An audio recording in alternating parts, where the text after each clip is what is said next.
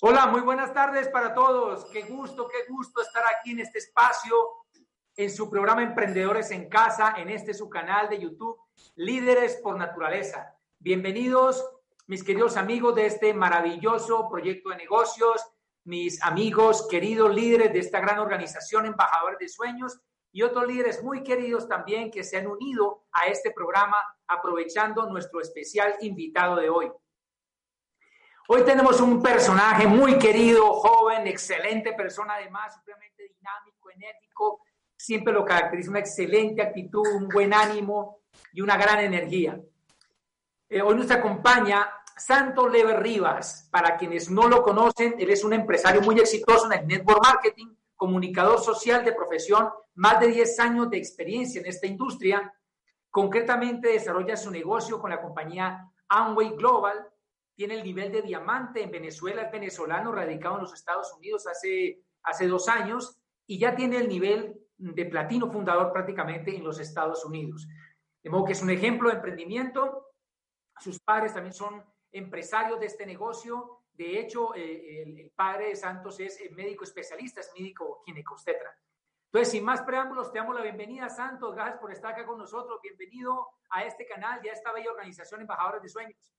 ¿Qué tal amigos? ¿Cómo estamos? Mauricio, eh, para mí un placer poder compartir con, todos ustedes, con todo el equipo de Embajadores del Sueño y bueno, con todas las personas que estén conectadas, eh, con todo el amor del mundo, y dispuesto a compartir este rato con ustedes, eh, dar, dar lo mejor de mí en este espacio. Siempre muy contento, siempre dispuesto a servir, porque creo que es, es lo mejor que podemos hacer.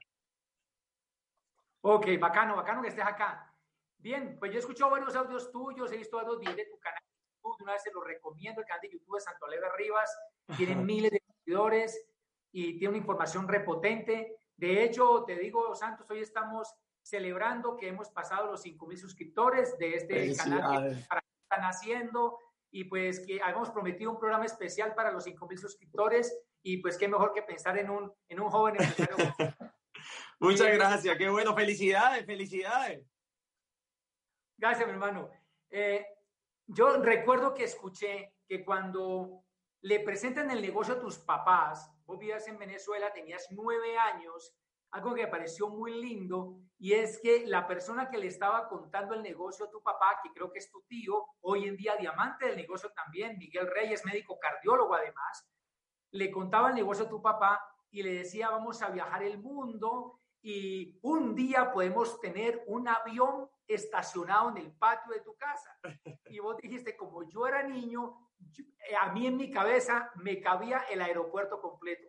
Me parece hermoso porque eso es lo que yo promuevo de tener mente de niño para emprender responsabilidad de adulto para lograr los sueños. Háblame de eso, de esa mentalidad de niño que tú no has perdido y que yo veo que has mantenido desde siempre. Mira, eh, lo, lo, lo, que el, cuento es, de, desde Estados Unidos viene, eh, viene mi tío Diógenes, mi tío Diógenes auspicia, llega dando planes a Venezuela en el año 98 con la apertura. El, de hecho, mi tío Diógenes llegó a Esmeralda, auspicia a mi tío Diego, que es cardiólogo, que es, diamante, Diego Reyes, y auspicia a mi papá. Pero claro, llegándole, llegando el plan a toda la familia, el cuento es totalmente real. A mi papá le dieron el plan varias veces, Mauricio, o sea, a mi tío. Mi papá era muy reacio en ese momento con el tema de su profesión. Obviamente no, no, no, no, no conectó con, con lo que era el negocio eh, y en uno de esos planes yo estaba, fue en casa de mi abuela, en la sala de casa de mi abuela. Eh, recuerdo estar sentado en el suelo y yo, yo, no, yo no entendía nada, pero veía a mi tío encendiado, ¿no? Con la información y, y el cuento es real. Eh, yo, él decía, imagínate un avión cuñado, imagínate un avión en el patio de tu casa. Y claramente, mi casa no es que era muy grande en Venezuela, pero obviamente mi papá, eso da risa. Yo, yo lo llevo hoy a mi contexto, ¿no? Ya con, 30 y, eh, con, 31 años, yo digo, claro, yo también me hubiese reído, ¿me entiendes? O sea, yo hubiese dicho, bueno, se, se volvió loco el cuñado. Eh, pero yo era un niño, yo tenía nueve años y, a mí la energía de lo que él decía me enamoraba. Yo creo que, eh, yo creo que esa inocencia, esa inocencia de, no tener miedo a soñar nos ayuda mucho a los seres humanos. De hecho, yo aprendo muy rápido, Mauricio, cosas del negocio. Y yo recuerdo que mis papás se auspician como en julio, agosto. Esa era temporada de vacaciones en Venezuela. En septiembre arranca el año escolar. o sea, dos meses después de que mis papás entran al negocio, y el primer día de clases yo llego y en la fila para entrar al salón de clases yo le llamo a la maestra, yo estaba en cuarto, quinto grado, y le digo que tengo que decirle algo muy importante, ¿no? Entonces, el primer día ellos llegan y que la maestra dice una palabra, este año escolar va a ser así, pero uno no hace mucho el primer día, reencontrarse con sus compañeros, pero yo estaba concentrado porque yo tenía que iba a dar un plan, ¿me Yo estaba muy, todos estaban con una bulla, yo muy concentrado.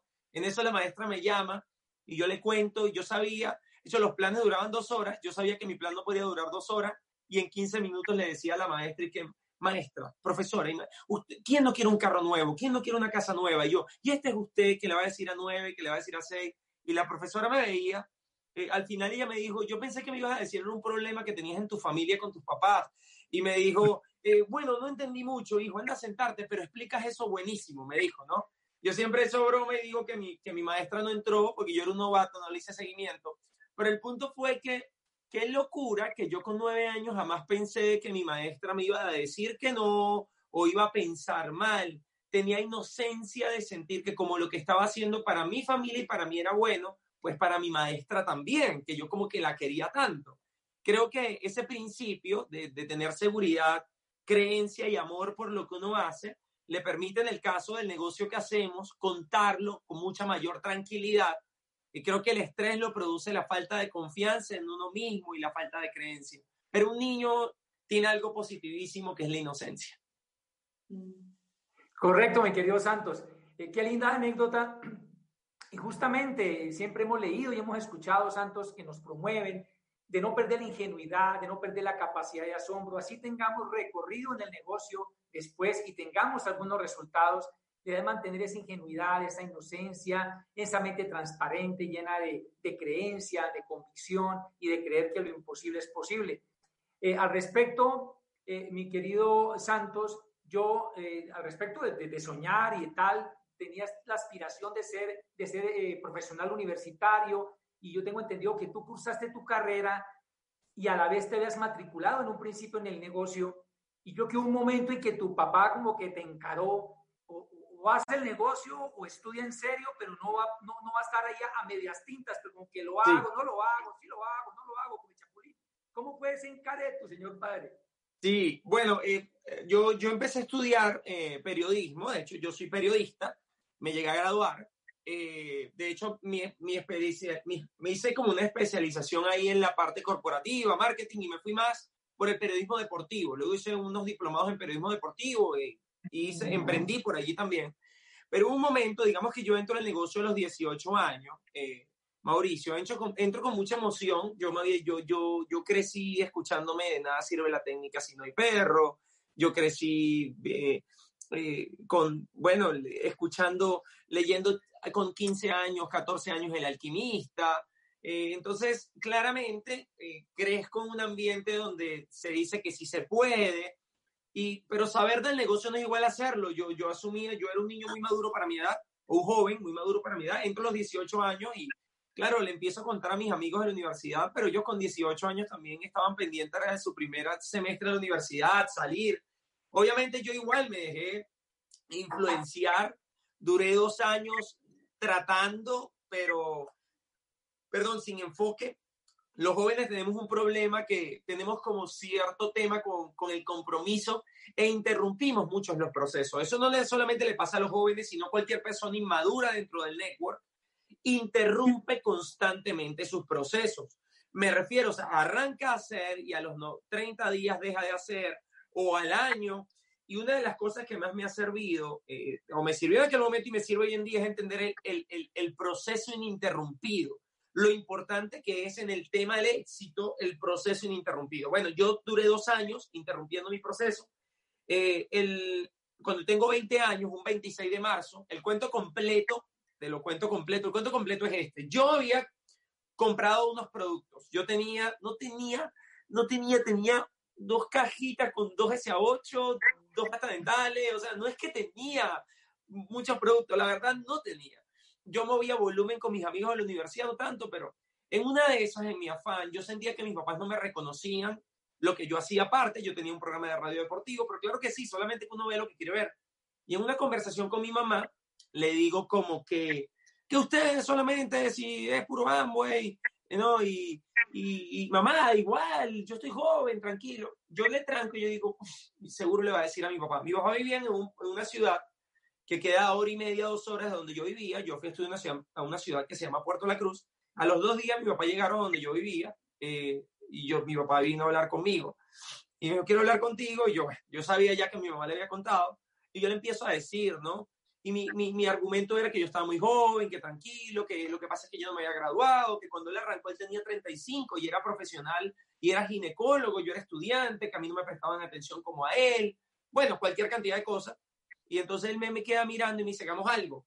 Esos productos si te preocupan, no te preocupes, eh, yo te los compro, eh, yo me los llevo, pero ya, yo te firmo la carta, salte del negocio si te molesta tanto. Él me dice, lo que me preocupa no es que no hagas el negocio de amo, y me preocupa es que Ah, porque él me pregunta, te voy a hacer tres preguntas, me pregunta qué sueño yo tengo, me pregunta cuál es tu sueño.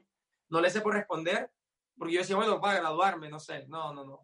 háblame de propósito, pero obviamente con la cabeza en Narnia, las novias, qué sé yo, me dice, no me preocupa que no quieras hacer el negocio de Amway, me preocupa es que no tengas tu sueño claro, porque entonces a lo mejor yo fallé como papá. La segunda pregunta que me hace es, ¿qué iba a esperar que la vida me diera un sacudón para reaccionar? Que si no era más inteligente hacer el negocio o emprender, cuando aparentemente no lo necesitaba para que el día que no lo necesitara ya estuviese resuelto, ¿no? Es verdad, y él me hace reflexionar, mi papá cuando yo tengo 18 años, 17 para 18, tiene un accidente automovilístico muy fuerte, dura seis meses en cama, esos seis meses mi papá no pasó consulta ni hizo cesáreas, estaba en cama, pero el negocio de Amway, lo que había creado, eh, se maneja, pues toda la economía de mi casa se, la mantuvo el negocio de Amway, o sea, no se vio afectada y, que, y porque pagaron el precio en algún momento, ¿no? Entonces yo como que reaccioné y lo último que me dice, no sé qué me dio en el subconsciente, pero me dice, el niño que tú eras estaría orgulloso del hombre que eres hoy. Y yo no sé qué efecto hizo eso, todavía estoy tratando de entender qué efecto hizo eso, pero eso me, como que me tocó algo, yo dije, porque fue como que me, me llevó atrás, yo niño, escuchando audios diciendo que iba a ser embajador coronel en dos días y medio, y bla, bla, bla, ¿no? Eh, lo cierto es que la satisfacción viene 10 años después, cuando tengo 28 años, que el Club de Diamantes en Australia, a mí me dan un minuto para hablar en el reconocimiento de diamantes. Yo no hice posgrado, pero, pero me hicieron un reconocimiento en un lugar en, en Australia, en una universidad donde solamente se graduaron los doctorados más potentes de toda Oceanía y le abren a la reina, ¿no? Y bueno, las, las virtudes que uno tiene con este negocio. Y tenía un minuto para hablar y en ese minuto di gracias rápido y, y, lo, y cerré diciendo, papá, hace 10 años me preguntaste, hace 8 años me preguntaste que si el niño que yo era estaría orgulloso del hombre que soy hoy. Ese día no te supe responder, pero hoy desde aquí desde Australia creo que sí te puedo responder, ¿no? Y es una anécdota muy chévere. Sí, qué lindo. Fíjate que al respecto, mi estimado Santos, yo recuerdo que cuando yo recién empecé a trabajar en la Secretaría de Educación de Bogotá, octubre del año 2000, al poquito tiempo de trabajar, nos hicieron un taller de liderazgo ahí en la oficina y justamente nos formularon esa pregunta. La tallerista, pues, digamos, la instructora, nos hizo esa pregunta, que hoy por hoy, si tu niño entrara por esa puerta de este taller, acá, y se le pusiera al frente de cada uno de ustedes, ese niño que usted al mirarlo frente a frente, ¿le reclamaría o lo aplaudiría? porque usted ha sido fiel a los sueños que estaban completamente floreciendo en la edad que tiene, en la edad que tiene el niño que está al frente tuyo. Prácticamente lo mismo que tu papito te preguntó en su momento. Ahora que hablas de proceso, eso es muy cierto, mi estimado Santos. Yo por eso siempre digo que el principal pecado, digámoslo de esa manera, en este negocio, o de los principales pecados o fallas que cometemos, es estar deteniendo el proceso, es estar arrancando, parando, arrancando, parando, eh, eh, estar intenso durante dos, tres, cuatro, seis meses, las cuales no salen tan bien, nos frustramos, nos deprimimos, entonces nos detenemos un mes o dos meses, volvemos y así ya sabemos todos que nunca se llega. Aquí no es a punta de perseverancia solamente y mantenerse matriculado, sino es perseverancia más consistencia. Bien, a propósito de ese proceso, te escuché en una, en una audioconferencia y en un video en YouTube y tiene íntima relación con esto que, voy a, que, estamos hablando, donde tú dices, no es la situación lo que realmente te, te, te, saca a ti de la carretera, te saca del camino, te saca del proceso del negocio. Es la emoción que experimentas y que dejas que invada tu mente, tu corazón, y entonces te dejas llevar por la emoción, no te agarras de la conciencia, digamos, y, y, y superas la situación. Entonces tú ahí enfatizas, no es la situación, es la emoción. Quiero que nos hables un poquito de eso, mi querido Santos. Sí, eso fue, digamos, un, eh, una especie de, de, mantra o de anclaje que tuve, eh, que, que, que, tomé para esas fechas, eh, ese año previo a calificar diamante, sobre todo porque la situación en Venezuela eh, estaba bastante difícil con el tema político, protestas, y yo necesitaba agarrarme de algo y esa frase me dio mucha fuerza, no es la situación, es la emoción, no es lo que pasa, sino lo que te dices con respecto a lo que te pasa. El tema de las emociones es que las emociones son un excelente indicador porque te, te, te muestra realmente en, en, qué punto estás, eh, pero son terribles si te controlan. Las emociones son, son terribles si te controlan. Un buen indicador, pero terrible si te controlan.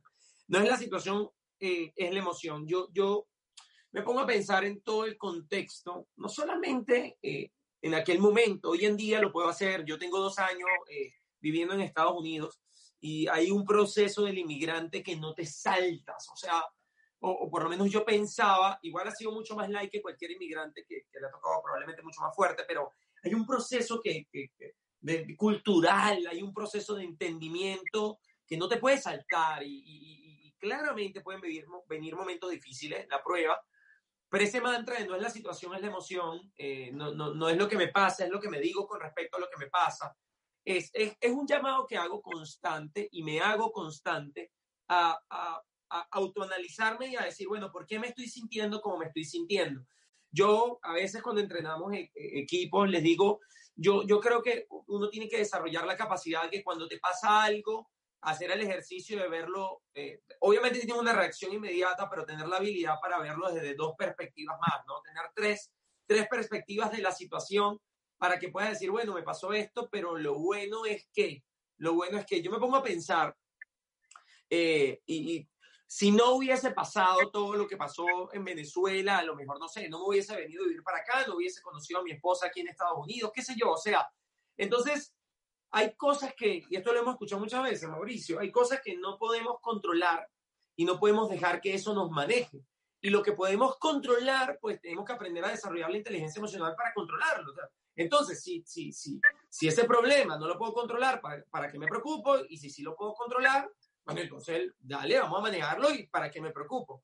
No estoy diciendo que es un robot, no estoy diciendo que, eh, que hay momentos que no tenga altos y bajos, pero la verdad, la verdad, la verdad es que eh, han sido también muchos años de entrenamiento y en el subconsciente, de hecho a veces peco de, de, de, de positivismo y todo va a salir bien con no soltar, ¿no? Entonces pasa cualquier cantidad de cosas y bueno, no es lo que me pasa, es lo que me digo con respecto a lo que me pasa. Y puede llegar a un punto que me empiezo a llenar y decir, ya va, porque como tengo tantas herramientas, muchas veces no me he dejado ni siquiera sentir. Porque digo, no, no, no, pero ¿qué? Si en el libro tal dice esto, dale, dale, dale. Y, y ese ha sido mi nuevo proceso. Es, es, ok, no es la situación, es la emoción, pero eh, voy a drenar aunque sea, ¿no? Pero es verdad, o sea, yo creo que la gran mayoría de la gente, de las cosas que se queja o tienen miedo, nunca llegan a pasar o no son tan graves como pensamos eh, que lo son. Sí, mi querido Santos, de hecho, cada vez yo personalmente corroboro eso de eh, que hemos escuchado y leído tantas veces, que eh, la gran mayoría de las cosas por las cuales te preocupas y te roban energía y te desgastan mentalmente, nunca ocurre. Y dos, lo que tú acabas de corroborar, lo importante no es lo que nos pasa, sino la actitud que asumimos frente a aquello que nos sucede. Y más bien enfocarnos en provocar una nueva realidad y en hacer que las cosas ocurran. Bien, voy a hacer aquí un pequeño paréntesis para saludar a las personas que se conectan. Hay gente que está conectada a diferentes regiones de Colombia. Veo gente del Casanare, veo gente de Medellín, de mi hermosa natal Popayán, de diferentes localidades de la Sabana de Bogotá y la Sabana, entre ellos Chía, La Calera, Cajicá, de gente de Medellín, de Manizales, del Casanare, de incluso de Canadá, Salvador, de Brasil también, de Chile, por ahí alcancé a ver, qué lindo, qué lindo que, que se conecten personas de diferentes, de diferentes lares, de diferentes latitudes. Qué chévere, este, este, esto es una maravilla, este internet y este YouTube.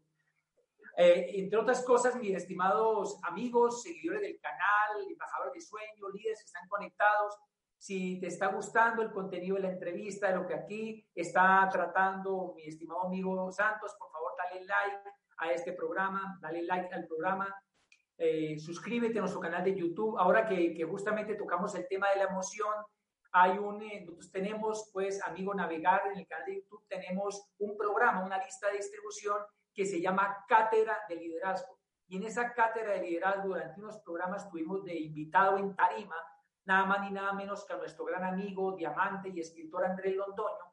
Y en varias de sus presentaciones que tenemos ahí filmadas, él habla de la emoción, de la conciencia, de principios, leyes y valores, que te invito a que, a que luego navegues con calmita esos, esos programas que son unos videos cortos. Recuerdo también en uno de tus audios que nos habla de las artes marciales. Te cuento, yo entrené taekwondo, también me sentí identificado con vos cuando cuando te escuchaba yo en taekwondo, también competí en taekwondo, tuve el mismo miedo que vos tuviste, que uno está, discúlpeme la expresión, cagado del susto con otro y se ve más grande, se ve más canchero, que uno le da salir corriendo, ¿verdad? Entonces yo te escuché y en un campeonato en el cual tú avanzas, que tú no esperabas avanzar hasta la final, llegas como confiado, pierdes la final y tú ahí dices, yo recuerdo un proverbio que dice, cuando pierdas, no pierdas la lección. Y tú ahí, si bien es cierto, perdiste el título, ganaste una lección muy grande. Quiero que la comparta con toda esta hermosa gente que nos está, que está sintonizada en este momento. Claro, claro. Bueno, eh, yo, mi infancia fue los primeros, digamos, yo, yo entré en un dojo de karate, yo practiqué un estilo que se llama Shotokan. Entré como con siete años o seis años, muy chiquito, eh, ya como desde los seis años, yo creo que hice como seis años karate, como hasta los 12, 13 años, y digamos que toda mi infancia eh, fue un dojo, toda mi infancia fue un dojo, todos los días, eh, y claro, de, de, hecho, las artes marciales a mí me encantan, ¿no? Aparte, el, karate, como es un arte, ¿no? No, no, no, no, no llegué nunca a ese contacto de, de, del Ultimate Fight ni nada por el estilo, lejos de eso, lejos de eso, yo, yo recuerdo que, que yo respetaba y siempre he respetado mucho a mis papás, pero, pero el sensei era algo, de hecho, si yo llegaba a salir mal en la escuela, más o menos la amenaza, un par de veces mi mamá fue que iba a hablar con el sensei y eso para mí era como, como una, no, sé, o sea, no era miedo, era un respeto muy grande, ¿no? Y yo creo que te tuvo, te tuvo que haber pasado lo mejor. Eh, eh, y eso es muy bonito del arte marcial. Muchos valores, el tema disciplina, o sea, literalmente si salía mal en la escuela, el sensei y los papás iban y el sensei le llamaba la atención al que saliera mal en la escuela. Un muchacho de 11 años y creo que eh, se forman buenos ciudadanos. Por eso quedé enamorado de las artes marciales, me encantan. Lo cierto es que sí, yo era muy bueno en kata, que es combate imaginario, ¿no? Eh, son preestablecidos. Pero en el comité, eh, yo cuento en esas conferencias que, que, bueno, me daba, me daba miedo, me daba miedo que me pegaran. Entonces uno elige ser buen. Yo soy buenísimo en kata, pero realmente te da miedo que te peguen. Y bueno, en, una, en la última competencia que tuve, yo empecé a entrenar mi mejor kata y faltando como un mes, me dijeron que era solamente comité. Entonces yo recuerdo estar en casa de mi abuela entrenando, haciendo sombras, ¿no? Que uno... Y bueno, llega el día de la competencia, eh, me toca contra contra un muchacho, recuerdo que nos ponen frente a frente, como que nos dividen, éramos 20, ponle tú, entonces 10 al frente de otros, como para ver, tú vas con este, tú vas con este, y nos sientan, eh, y el niñito del frente me hacía así, un morenito me hacía así, y claro, yo, yo veía, yo, Dios mío, ¿no? Yo estaba asustadísimo, y aparte de esto, me mete un muchachito de 9 años, de esto que ven los Power Rangers todo el día, y yo, no era ese, ¿no? Este, de ese que brinca, que, que no se cansa nunca, que juegan como todo, eh, visualicemos ese, ese morenito así que es piloso y así con el kimono puesto y me hacía así, ¿no? Y ponía cara, parece una película. Y en eso literalmente, parece mentira. Qué bueno que me acuerdo, porque una cosa, muchas cosas se le olvidan de la infancia. Recuerdo el niñito acercándose y se me dice, yo no me acuerdo y solamente sé que me dijo que como él, él era el que, como el que le hacía bullying a todos, que le ganara. Y yo, Dios mío, yo que estoy asustado me va a tocar contra el más fuerte, ¿no? Contra Jean-Claude Van Damme. Entonces, eh, salgo, a, salgo a eso, salimos los dos muy emocionados, como locos, lanzando golpes, y el árbitro para, el referee, y dice, y dice, sorry, Macé, o sea, no, no, y dice, eh, si siguen con esa locura, eh, los descalifico a los dos. Respiré y vi al sensei, el sensei me dijo, respira, voy de nuevo, y, ah, lo, cierto fue que marqué, ¿no? Él, me lanza, esquivo y marco, y no lo podía creer, ¿no? Dicen, WhatsApp, y me dan el punto. Entonces yo no lo podía creer, nunca había hecho un punto peleando, miro al sensei, me miro y bueno, eh, gano esa pelea, luego, bueno, gano la otra y, y, al final me toca pelear contra un muchacho que, que, que gana, pero en la semifinal de él le sacan el aire, era un gordito, ¿no? Este ya no, esta era la otra versión, no era el morenito malo, sino era un gordito sí que llegó. Y yo dije, no, papi, si ya le gané a, a McGregor, ¿no? O sea, ya, estoy listo y empecé a dármela de, de, de buena y empecé a tirar patadas y le lanzaba la patada y abría la guardia y el gordito llorando me hacía así y, como es de contacto nada más, me, me, me, marcaba y decían, ya, WhatsApp y le daban el punto y yo no lo podía creer y empecé a perseguir a ese muchacho por todo el tatami y, y, y él me esquivaba y me volvía a marcar y, y, perdí. Y siempre digo que aprendí varias cosas. Eh, una, que no puede, uno no puede eh, eh, yo subestimar yo subestimé a ese muchacho y subestimar es terrible uno, y lo llevo al negocio a, mi, a mis papás. Mi papá es médico, mi tío es médico, mi otro tío es arquitecto, todos son, todos son profesionales y son buenísimos dentro del negocio de Amway. Pero la persona que contacta a, a, a mi tío con Pepe Cohen era una señora que trabajaba en limpieza aquí en Estados Unidos en una clínica. Y ella lo que le dicen es, ¿a quién tú conoces que sea un líder? ¿no? Y ella le dice, yo conozco un chamo que es así entusiasmado como tú, y ese era mi tío pero esa señora no tenía estudios y, trabajaba en el aseo en, un lugar, ¿no? Y si lo hubiesen subestimado todos nosotros en Venezuela y una cantidad de diamantes vienen de esa señora. Entonces hablo de eso y, hablo muy importante que, bueno, que todo el, todo el tiempo que iba ganando siempre miraba al sensei en la última pelea nunca lo miré y hablo de, eh, ah, bueno, yo me llené de rabia, digo que la rabia no funciona, la rabia del ego, yo me sentía más que el muchacho, eso es terrible también.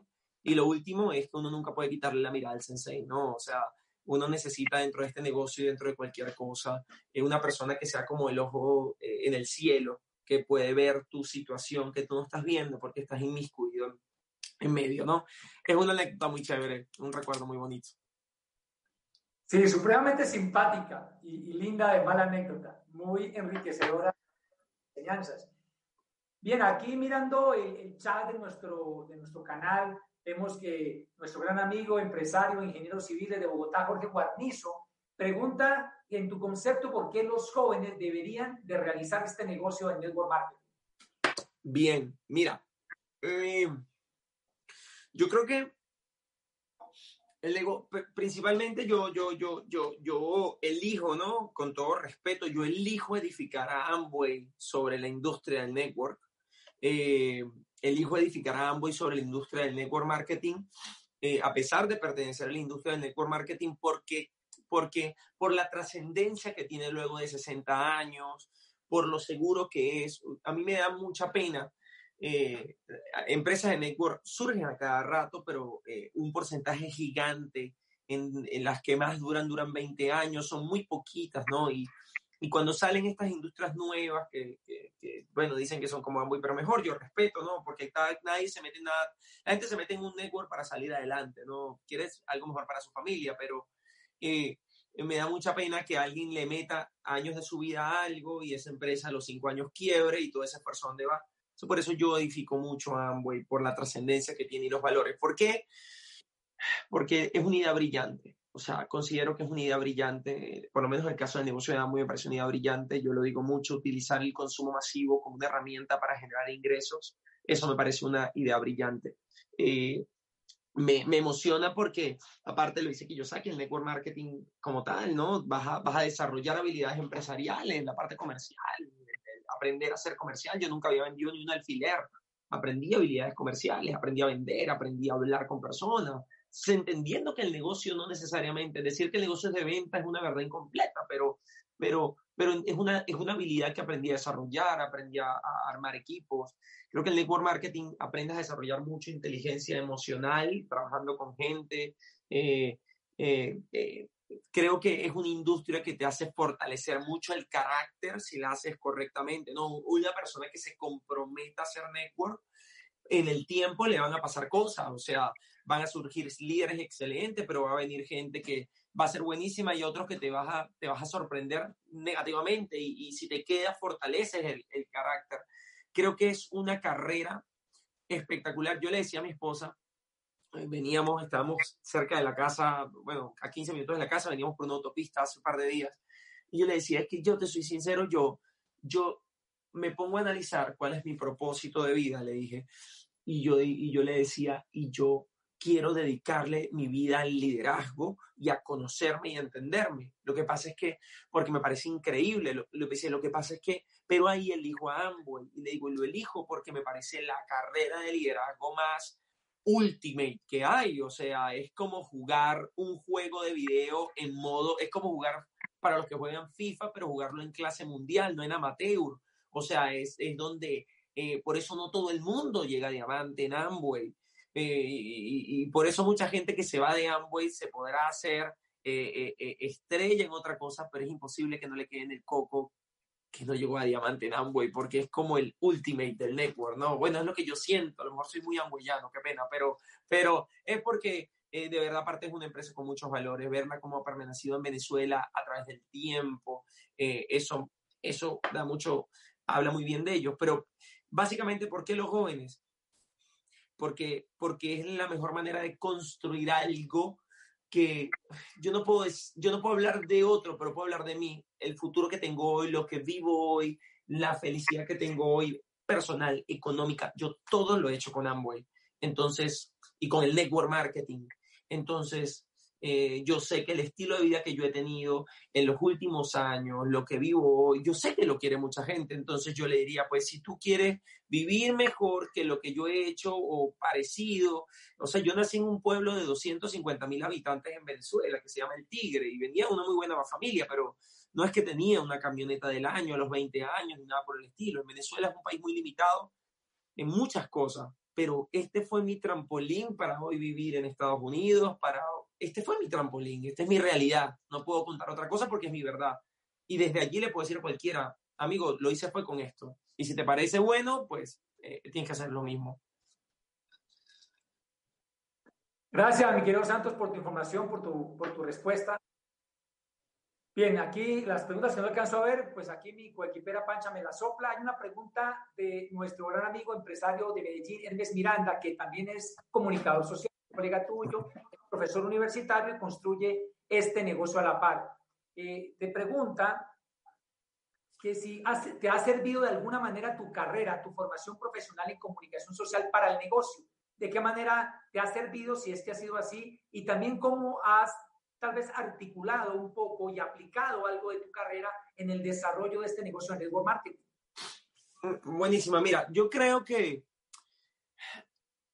yo creo que lo que pasó fue que como yo crecí en el mundo de Amway, viendo a mis papás dando eventos, el Open y la OE, y yo crecí emocionado con, me volví extrovertido en toda mi infancia, entonces siento que cuando llegué a estudiar periodismo venía como si avanzado, porque estudié con mucha gente que quería ser periodista, pero tenía un miedo escénico increíble, pero yo ya lo había hecho porque mi papá y mi mamá cuando yo tenía 13 años, yo leí un libro y entonces me ponían con el grupo en un entrenamiento y que cuéntanos, y claramente los socios, no hay, no hay un público más divino que un público de Amway. Entonces yo, eh, todos ellos, wow, yo era un niño y aplaudían que yo les contaba el, el libro, lo que había aprendido, entonces siento que lo que había vivido en Amway me sirvió para la carrera. Siento que escogí la carrera eh, que tenía que estudiar. Eh, eh, tuve, una pasantía un tiempo con, con, el periodismo deportivo, me dediqué al periodismo deportivo un tiempo, tuve una revista, tuve programas de radio. Yo siento que cualquier carrera es buenísima si uno la hace con amor y desde el amor. Eh, siento que siento que más bien el negocio de Amway me sirvió para estudiar periodismo. Eh, y claramente, bueno, de, después ahí adquirí habilidades, tal vez tal vez rompió un poco el miedo escénico, pero te tengo que ser sincero, yo vi una clase en la universidad, era una materia como en el séptimo semestre de la carrera, que era como de conferencia. Y no por mal, pero la profesora que me daba esa clase, yo decía, mm, yo creo que ella debería haber a un diamante de Amway, porque, ¿me entiende? Porque, pero, porque yo venía con una, los maestros dentro de este negocio, para, para comunicar son muy buenos. Entonces, de hecho, mi carrera como tal de periodismo, el, el, título dice comunicador social. Entonces yo dije, perfecto, entonces yo soy un comunicador social, totalmente. Yo me dedico a la comunicación social 100%.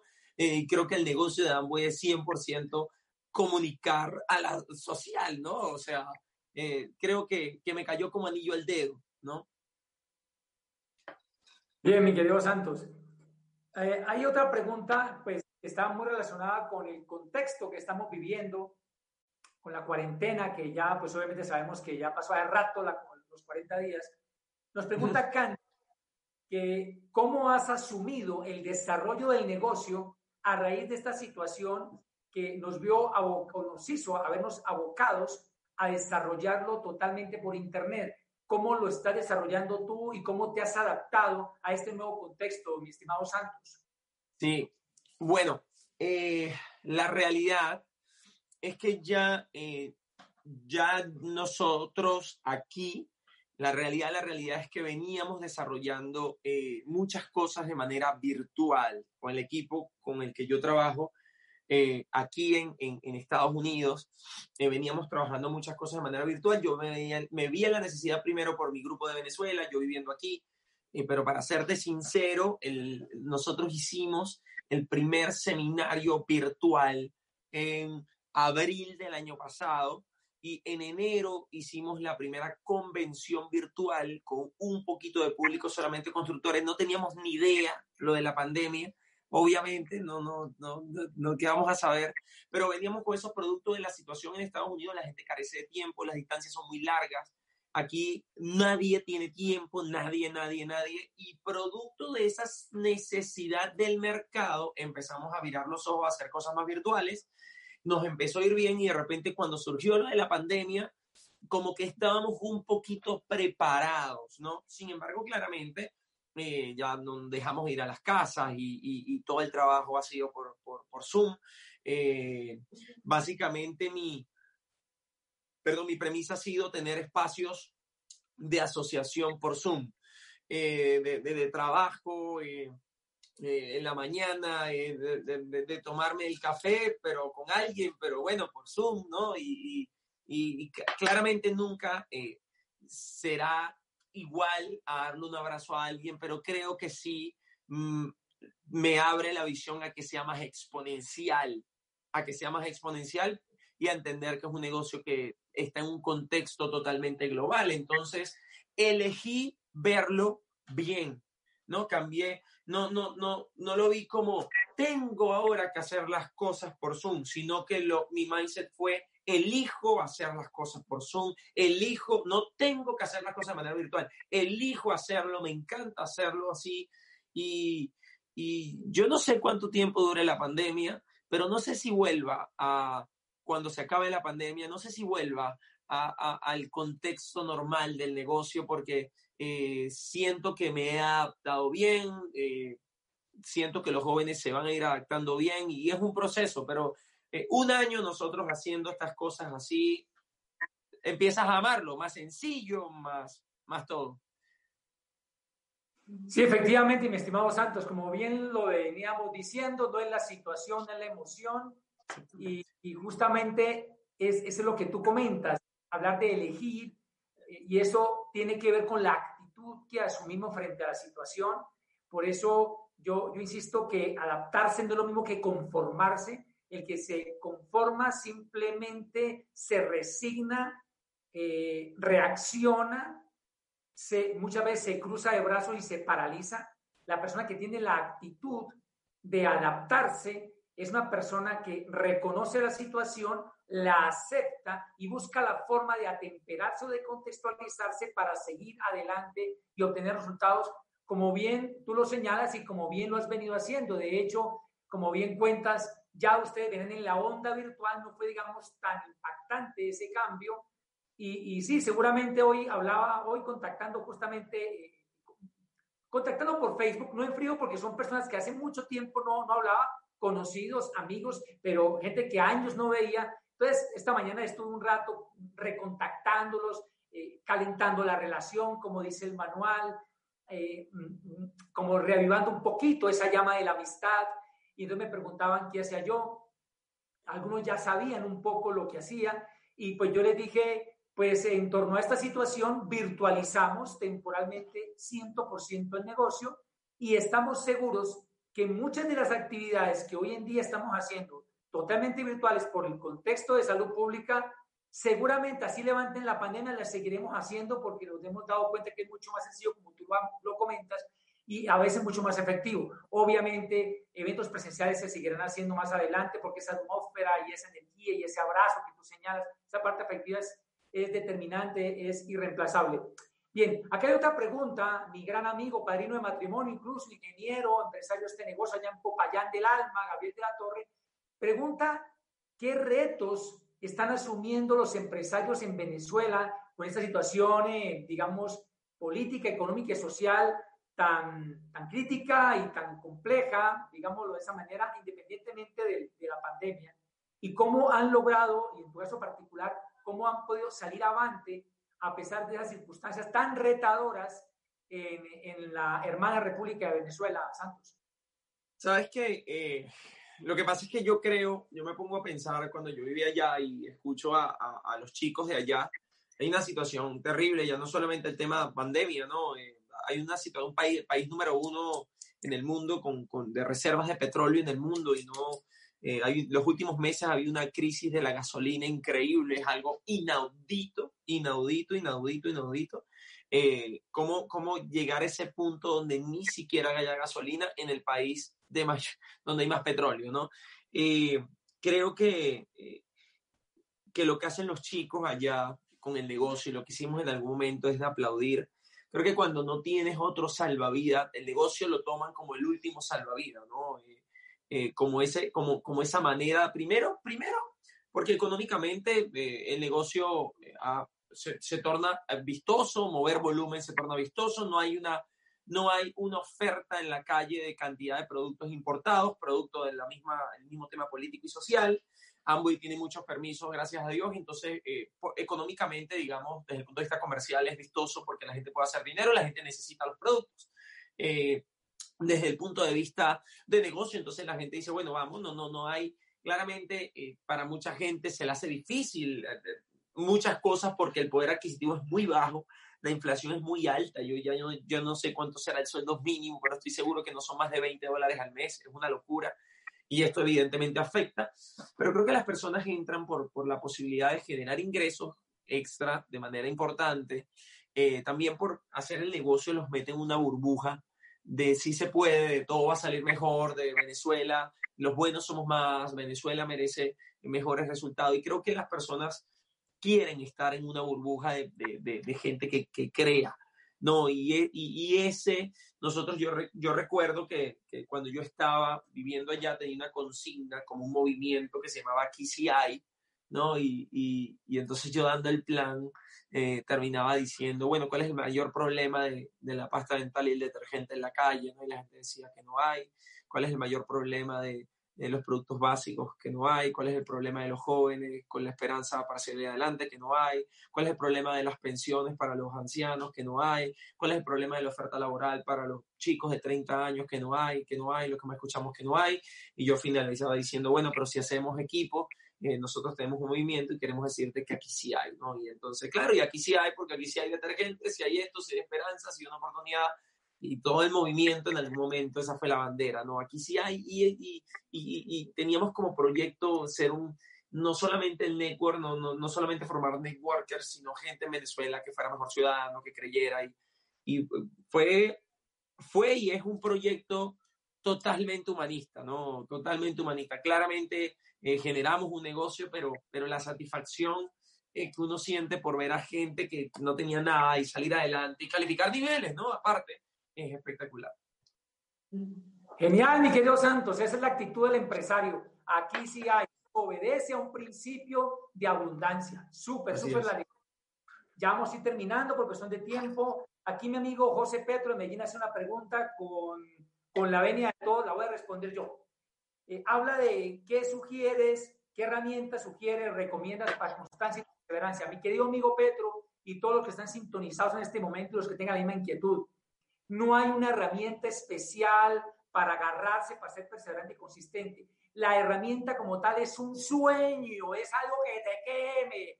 Como era Rivera, es un perro que está que te muerde el rabo, una jauría que te persigue. Es un fuego interno, es un deseo ardiente, una necesidad apremiante. Es algo que te quema y que hace que tú te muevas sin que requieras jefes, sin que requieras eh, créditos bancarios para que tú puedas correr para pagar ese préstamo, que no necesites de eso.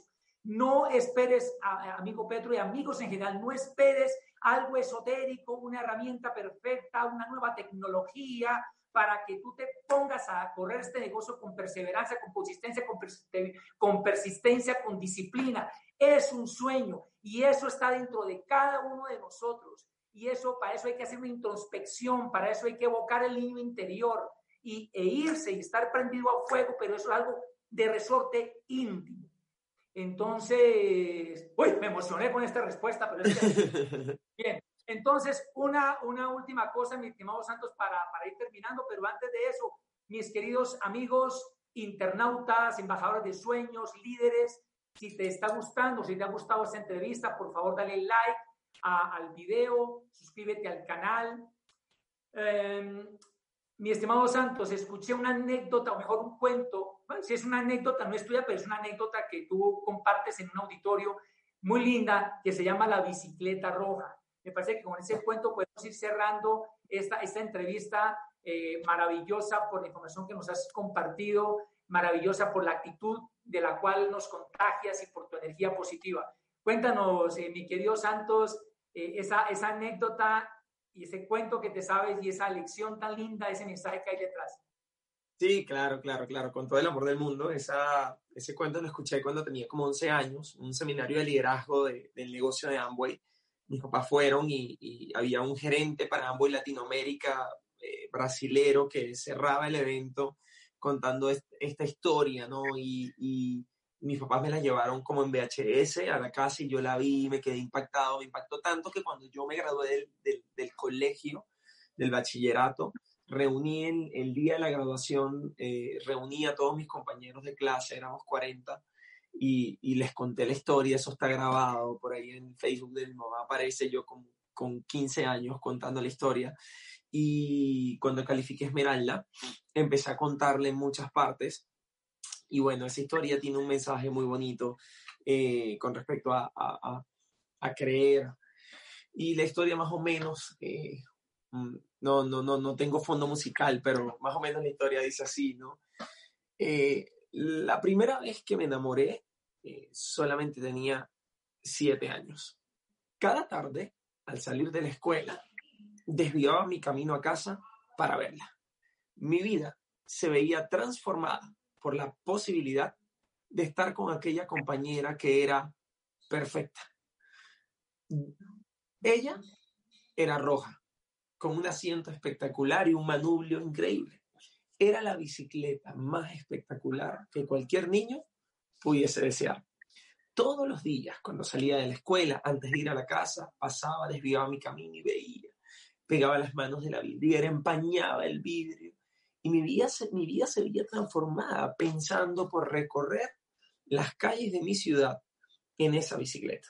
Todos los días antes de ir a casa iba a verlo. Todos los días, todos los días. Un día, al salir de la escuela y luego de ir a verla, no fui a mi casa, sino fui a la casa del abuelo. El abuelo era de estos abuelos que siempre tenían la palabra correcta en el momento correcto. Estos abuelos eh, que, que, que consienten mucho al nieto. Y le conté mi mal de amor con esa bicicleta. Me dijo, ah, me vio perdidamente enamorado de ella y me dijo, vamos a hacer algo. Vamos a llegar a un acuerdo.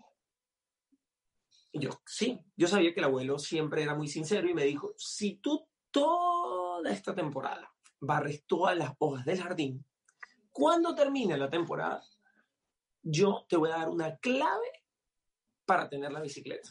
Me pareció un buen trato, o sea, barrer algunas hojas por una clave para tener la bicicleta, perfecto. Así que ese, ese, ese espacio de tiempo, esos meses, barrí cientos y cientos de hojas. Todos los días no me dolía el proceso porque me emocionaba pensando que en solo pocos días, en días, en meses iba a tener la bicicleta. Entonces salía de la escuela, iba a ver la bicicleta, me quedaba pegado de la vidriera, me emocionaba y me iba a la casa del abuelo y barría, barrera, barrera, barrera, barrera, barrera, barrera las hojas, disfrutándome el proceso. Así llegó el invierno. El invierno llegó, ese diciembre llegó con una noticia súper triste. Eh, resulta que eh, el abuelo murió. Y para colmo de males, la bicicleta roja se la habían llevado. ¿Alguien la compró? Dijo el encargado. Así que aquella noche buena no fue tan buena, todos estábamos cabizbajos en la casa por, por evidentemente la muerte del abuelo, yo estaba en una esquina y en eso escuchamos que suena en la noche, que suena el timbre, yo veo que nadie va a abrir y voy y abro y hay un señor, nadie sabía quién era, yo no sabía quién era y el señor se, se aparta y, el corazón, yo siento que se me iba a parar en ese momento, el corazón eh, era impresionante lo que sentía y estaba, ¿no? Brillaba como si fuera de caramelo. Estaba la bicicleta roja, yo le dije, no puede ser, debe haber algún error. Y, y, dice, no, usted, usted dijo mi nombre y dije, sí, sí, soy yo. Y había una, la bicicleta del manubrio tenía una, una, una notica que decía, eh, sueña siempre, desea intensamente, pedalea siempre hacia tus sueños. Te quiere siempre tu abuelo. Y es una historia muy bonita. Yo cuando la escuché eh, me, me, cambió la, la, vida, la perspectiva, porque entendí que el mundo estaba lleno de bicicletas rojas esperando que uno la sueñe para que se hagan realidad, ¿no? Y, y, y bueno, la escuché muy joven, hasta me ha acompañado toda la vida, ¿no? Eh, todos estos últimos, no sé, 20 años la historia me ha acompañado y, yo creo que eso está en mi subconsciente y me volví una persona súper soñador, súper creyente de que las cosas pueden ser diferentes. Claramente la vida está llena de retos o de pruebas, eh, Mauricio, pero, pero esa historia ahí en mi subconsciente me acompaña siempre, ¿no? Esa bicicleta roja, ese, ese creer que siempre se puede estar mejor. Yo no, yo no, no, no, no, no hice este negocio con ventajas, no, no, hoy me vine como inmigrante mm, sin ventajas, o sea, la gente piensa que, que hay una, algo mágico, ¿no? Y realmente ha sido claramente soñar mucho y mucho trabajo, mucho enfoque.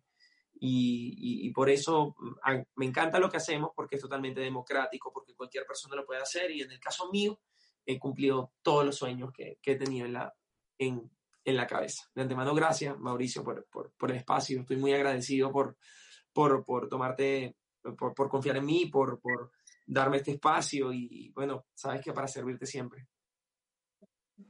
Qué lindo cuento, mi estimado Santos. Gracias de corazón en nombre de toda esta organización, en nombre de toda esta comunidad de embajadores de sueños y líderes que se han asociado y se han conectado hoy.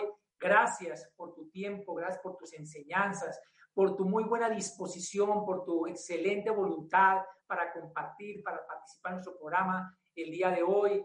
Recuerden, mis queridos amigos, suscribirse al canal, darle like a la entrevista. Estamos celebrando que ya pasamos los suscriptores. ¿Qué quiere decir eso? Quiere decir que más personas se están conectando con información, se están conectando con fuentes de inspiración como la información que hoy nos ha compartido muy amablemente Santo Rivas. Y para terminar, ya para finalizar, Pregunta, ¿cuál es esa bicicleta roja? ¿Cuál es esa bicicleta roja que te va a poner a pedalear de manera incesante, sin cesar, sin parar, hasta el logro de tus metas? Pedalea, pedalea de manera consistente, persistente y perseverante para que tus sueños sean una hermosa realidad. Sin más, bendiciones por montones.